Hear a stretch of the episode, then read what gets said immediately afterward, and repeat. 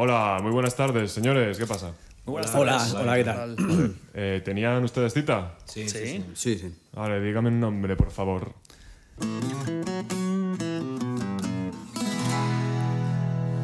Los del Dobro. Joder, ¿cómo, cómo estamos con las rancheritas últimamente? Tenemos aquí este estilo de música que es muy recurrente en el, en el formato Barber, que además nos viene muy bien porque como esto es rollo vintage y ustedes traen estas cosas vintage constantemente, es como que se está, se está conduciendo naturalmente hacia ese lado.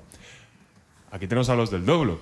¿Doblo? ¿Dobro? ¿Cómo es eso? ¿Cómo se dice? ¿Qué, qué es un dobro? Dobro, dobro. Es una guitarra resonadora, una guitarra metálica. Metálica, sí, sí. Bueno, muy típica del blues clásico americano, así, un sonido muy de lata y una sonoridad peculiar. Sí, además que curiosamente la canción que hemos grabado hoy no suena por ningún lado, pero bueno, es muy, es muy típico eh, del homenaje, rollo, del rollo que, que hacemos. Sí. Pero que. Pero esa es la típica que tiene solo una cuerda que sale en las películas ahí. No, no. No, no, es una guitarra normalmente se toca con, con slide y, y en afinaciones eh, abiertas, en un rollo muy, muy antiguo. Sí. ¿Y por qué decidisteis? ¿Por qué decidisteis llamaros así? ¿Por algún motivo en concreto? ¿De dónde viene esa historia? Bueno, yo creo que es una declaración de intenciones, ¿no? Al final un dobro es un instrumento que se utiliza en un tipo de música muy, muy de raíces clásicas americanas y, y, bueno, la, la música que tratamos de hacer es, eh, está enfocada por ese, por ese Sí, así rollo. viejuno como Por nosotros, eso, y ya tirando viejuno. error, ¿eh? sí. Tiene una anécdota. La, la primera vez que, que estuvimos con ese instrumento, luego al despedirnos, pues a alguien se le ocurrió decir, y gracias a los del Dobro. y, así, y así quedó. Todo el mundo nos llamaba así, pues no había más remedio que, que mantenerlo.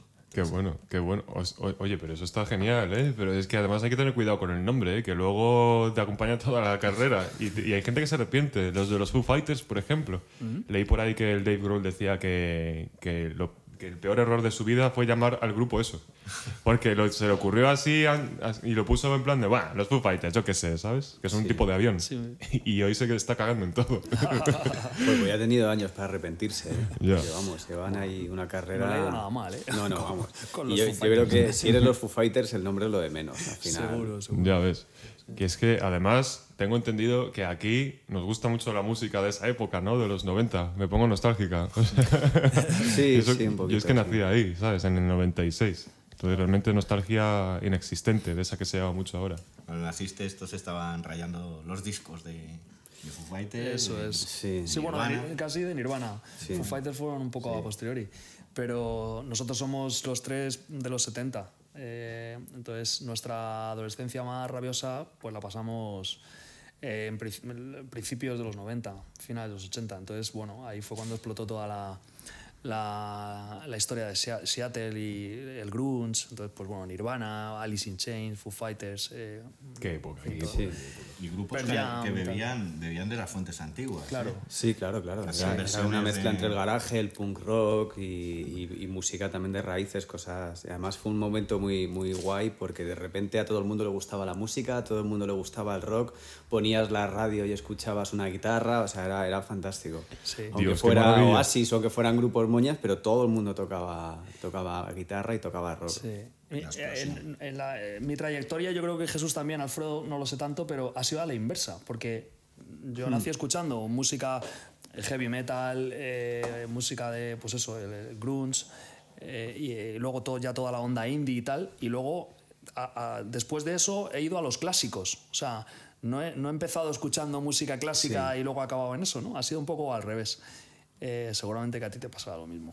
Eh, bueno, yo empecé con los Beatles. Y, empecé, y, fui subiendo épocas. En plan, empecé con los Beatles, después los Rolling, después Led Zeppelin, Bueno.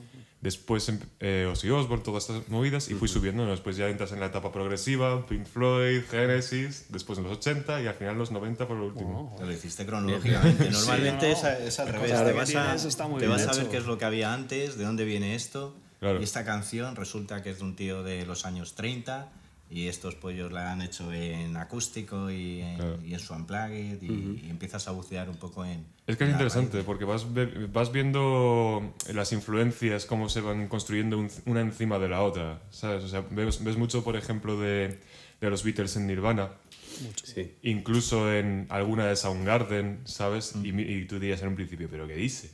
o sea, eso no tiene nada que ver. Pero sí tiene que ver. Y son una referencia para ellos, porque luego escuchas entrevistas de ellos y todos mencionan a, a los Beatles, a los Rolling y a, y a todos los clásicos. Y es verdad que en el trasfondo de sus canciones, si escuchas así con atención, hay mucha melodía, hay mucho, mucho de, de aquello.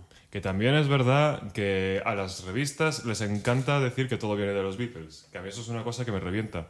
O ¿De los Beatles o de los Rolling? O sea, yo estoy harto de, de- de- de que me digan eso. Esta canción, esto es, clara, influencia de John Lennon. Pero que no, de John Lennon hay en ningún lado, ¿sabes? No me rayes. Sí, se cogen clichés y se aceptan como, como buenos, como estándares y, y como puros y referentes y al final pues se supone que eso tiene que marcar la trayectoria y lo que viene después. Y luego hay gente que hace cosas buenísimas que sus influencias no tienen nada que ver con lo que se hace. ¿no? El tema que nosotros hemos tocado, pues yo creo que no viene de nuestras primeras influencias ni, ni mucho menos. ¿no? Es una cosa que, que vas evolucionando y espero que en este caso sí, mañana alguien la escuche y diga que esto está influenciado por los Stones y por los Beatles. Bueno, quién sabe, ¿eh? Y A ver. pongan nuestro nombre al lado de, de esas marcas. Eso está bien. Pero ni siquiera en influencias y, y ya ni siquiera el hecho de cantar el castellano, porque claro, si tú eras de los 90 y empezabas a tocar en los 90, eso de cantar en español es ni de Olvídate, coña. O sea, pecado. Entonces cantábamos en inglés mm, o en un idioma que se parecía al inglés que nos inventábamos o algo así, claro. En los 90 había como mucha... eh, eh, veníamos de los 80, quiero decir, y eh, el pop de los 80 en España, pues para la gente que éramos de los 90 mm, era como que no nos molaba mucho, ¿no?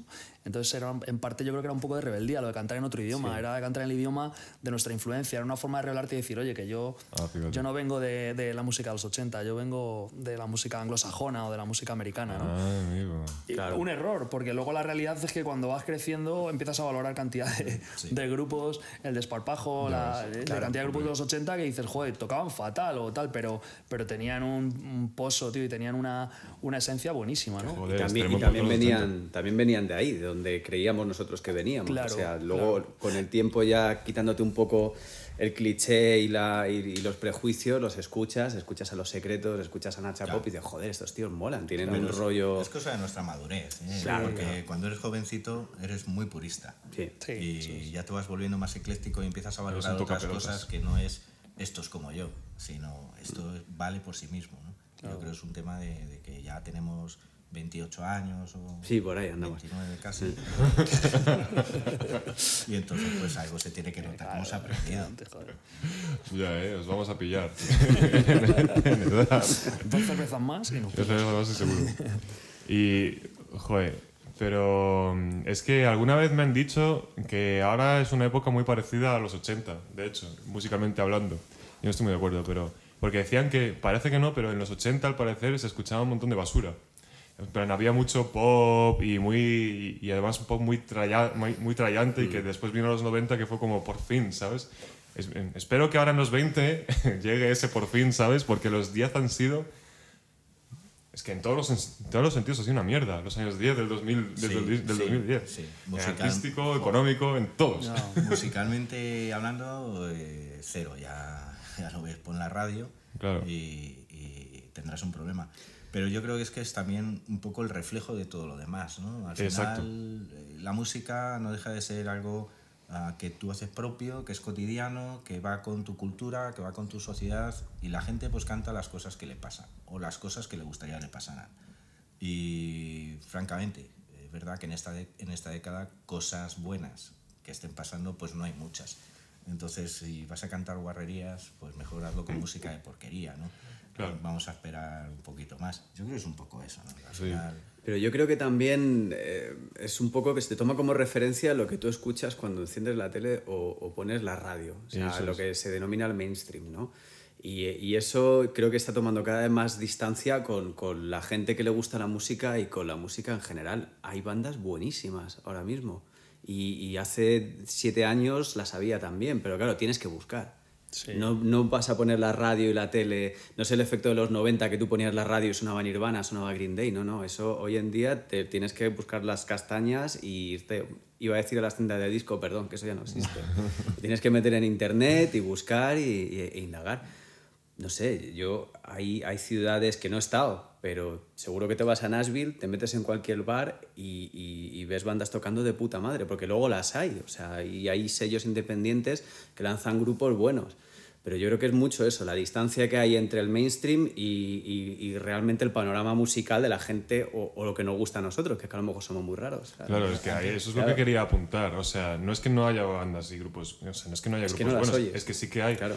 El tema es el mainstream, claro. O sea, el tema es que no están haciendo leyenda his- histórica. Eso es lo preocupante para mí. O sea, porque música buena siempre, siempre hay y siempre va a haber. Pero ¿por qué antes era posible pasar a la historia como un rocker? Yo creo y que- ahora lo que, el que pasa a la historia realmente es- o sea, transmite unas, transmite unas vibraciones muy poco, muy poco elevadas, ¿sabes? En muchos sentidos, en plan de... dos de- no sé. circunstancias. Eh, es verdad que hay buenos grupos y, del estilo de lo que estamos tocando eh, hay un resurgir ahora. La americana está pegando porque abarca un abanico muy, muy grande de distintos estilos, desde el folk, el blues, el country, el rock and roll, y la gente lo está actualizando. Entonces yo creo que ahí está en buena salud, ¿eh? está en buena salud ese tipo de música que no es para minorías. Otra cosa es eh, lo que estés dispuesto a dar a los demás y lo que quieras que sea un poco el, el entorno en el que queremos que nos movamos. ¿no? Enciende la tele o ve a la calle y mira qué tipos de, de locales te ofrecen qué tipo de comida y mira qué tipos de programas tienes en televisión. Decir, eh, yo creo que va un poco de, de la lucha eterna entre la calidad y, y el fast food, ¿no? Incluso en las Claro, es- relaciones también, ¿eh? en las relaciones también sucede. Exacto, en, en general. Eh, Sí, es que es un reflejo de, de la realidad, la música, al fin y al cabo. Y te da mucho que pensar, sobre todo como joven, te da mucho que pensar, ¿sabes? Porque al final tú puedes decir, vale, el mainstream, hay que fijarse en el mainstream, pero hay que fijarse desde un punto de vista analítico. Porque si a todo el mundo está pidiendo música que hable de hacer twerking, Claro. a uno como joven de 20 años se le viene el mundo un poco encima. El otro día en la peineta vi a una niña de 6 años o 7 haciendo twerking, por ejemplo. Y dices, ¿sabes? Aquí- aquí, yo te digo una cosa, lo más probable es que, es que mm, con todo el respeto, ¿no? pertenezca a una familia pues, que prefiera eso, las cosas rápidas y sin complicaciones, aunque luego le va a traer problemas. Si la niña baila así, puede tener un problema de espalda el día de mañana, seguro. El Porque pero- le puede caer un peso o cualquier polvo. cosa. Pero eso se está haciendo como un poco la, lo normal. O sea, que no, es, que no es de una familia aquí, ¿sabes? Que descuida a sus hijos ni cosas. No, no, es No, que no, lo hacen los de clase y lo hace ella Pero también, hay que ¿sabes? Evangelizar. Estoy seguro de que esa familia, el, el padre no va a una Pero- barbería. pero es, es difícil, ¿eh? ¿eh? No, mi, mi hija, mi hija, la pequeña, graba TikToks, tío. No. Oh, Dios mío, no, no, no. no, Y es, es, eh, es predicar en, en, en tierra cerca, Enciérrala y ponle Alice in Chains ahí en bucle. Le, se lo- le pongo muchas cosas, ¿eh? no, le- no les doy mucha opción a la hora de elegir música en viajes y demás. que por cierto, reconduciendo hacia lo que ya es vuestra trayectoria. Eh, ¿vos- ¿Vosotros habéis sacado algún disco alguna vez? Sí. Y si no, ¿por Sí, qué? bueno, pero por Sí, separado. Por separado sí que Por separado. Pero como Bueno, banda, No. como banda aún no, ¿no? No, no, no. ¿Y entonces qué planes hay? ¿Vienen discos? ¿No vienen discos? ¿Qué, qué, qué pasa aquí? Nosotros encantados. Si Claro. Eh, en un futuro se plantea la posibilidad y podemos hacerlo bien y con un mínimo de calidad, pues sí que nos lanzaríamos a grabar algo. Claro, es, un- es una pasada, está muy bien. Pero de momento estamos tocando, ensayando, haciendo canciones y, y todo llegará poco a poco. Somos tipos que vienen de distintas trayectorias, que, que han tocado en otras cosas, que han tenido otros proyectos, que han tenido discos. Estoy ahora sacando, sacando uno y a estos señores pues no hago más que darles la tabarra para que tengamos el de, el de esta banda que creo que merece la pena. Tenemos buen repertorio Sí, pues unas cuantas canciones tenemos ahí con posibilidades. ¿eh? y un montón de actuaciones que por culpa de... Joder, Sí. es que las actuaciones son ya COVID, pues, a ciencia ficción. O sea, Que lo teníais, lo teníais ya pensado, o sea, ya preparado y Sí, tal. queríamos empezar a tocar, pero justo llegó, allá por enero, febrero estábamos valorándolo Vaya tela. y llegó marzo y todo Vaya se tela. paró. Así que... Bueno, se, ve- se empieza a ver una luz en, al final del túnel, ¿no? Sí, sí, sí, sí, yo creo que Parece. sí. Que no, no sé, no sé si es una luz o, o si, o si, o si es Pedro Sánchez un con una llave a punto de cerrar España otra vez. Pero Hay que, Escapar- ser, hay que ser positivo, macho. Escaparemos Si no, por la cerradura, seguro. se es va a un tema de, feo. de- de ilusión y de optimismo y de jugar con las cartas que tengamos lo mejor posible. No hay que totalmente. Entonces el siguiente paso, cuando podáis, actuación, ¿no? Y ya más adelante, un poco más adelante, disco. Sí. ¿Tenéis ya redes sociales, cosas así abiertas, ese tipo de cosas? No, pues ya estáis, ya estáis haciéndolas. Bueno, lo, lo de hoy ya a lo mejor es un buen comienzo. para- Claro. Oye, es verdad que aquí estamos muy nostálgicos, pero hay que adaptarse. ¿eh? Sí, sí, hay que hacerse redes no, no, sociales. Sí, Sí, sí. Por separado también, si es que es eso, el, el proyecto empezó justo, justo antes de, de la pandemia y eso pues nos ha parado porque claro, nos hemos comportado bien, nos hemos relacionado ¿eh? y, y nos hemos estado carteando, eso sí. Sabemos manejar el... ¿qué- ¿Cómo se llama esto? WhatsApp. WhatsApp. ¿Cómo se llama esto? Y entonces pues sí, estamos preparados para ahora, para ahora hacerlo y nos, nos veréis en las redes seguro. Perfecto. Y pues nada, chavales, o sea, muchísimas gracias por haber venido aquí a cortaros el pelo, porque encima tengo entendido que alguno de vosotros es cliente. ¿Quién es el cliente? Bueno, Jesús y yo. Yo parece que hace mucho, hace mucho que no vengo, pero, pero sí. Sois del barrio entonces, sois de por aquí. No, no, pero me acercado No, por aquí. a es verdad. qué Sí, éxito. no, No, no, Qué éxito de sitio. ¿no? sí. Pues esperamos veros dentro de poco en, en la escena musical tan especial que hay ahora mismo. Y es- esperamos encontraros en las redes también. Y en Spotify, con vuestro nuevo álbum. Eso es. Así que hacednoslo saber, por favor, porque moláis un huevo. Y tenéis que saberlo. Moláis Muchas muchísimo. gracias. Muchas gracias. Muchas gracias. Muchísimas gracias a los barbudos y a las barbudas que nos han escuchado hoy. Esta gente es la puta hostia. De verdad que tenéis que darles una oportunidad. Tenéis que estar atentos, un poquito atentos simplemente, a ver cuándo salen. Pero, de verdad, o sea, si vais a un concierto de esta gente, mm, os vais a coger un pedo bueno, bueno, bueno, y vais a cantar todas las canciones que toquen, porque son las típicas muy cantables. Son los tres mariachis de Madrid. Los panchos del 2020. Como oiga mi mujer. Cojonudo. Muchísimas gracias. Seguidnos en las redes sociales, anda, que nos hace mucha falta.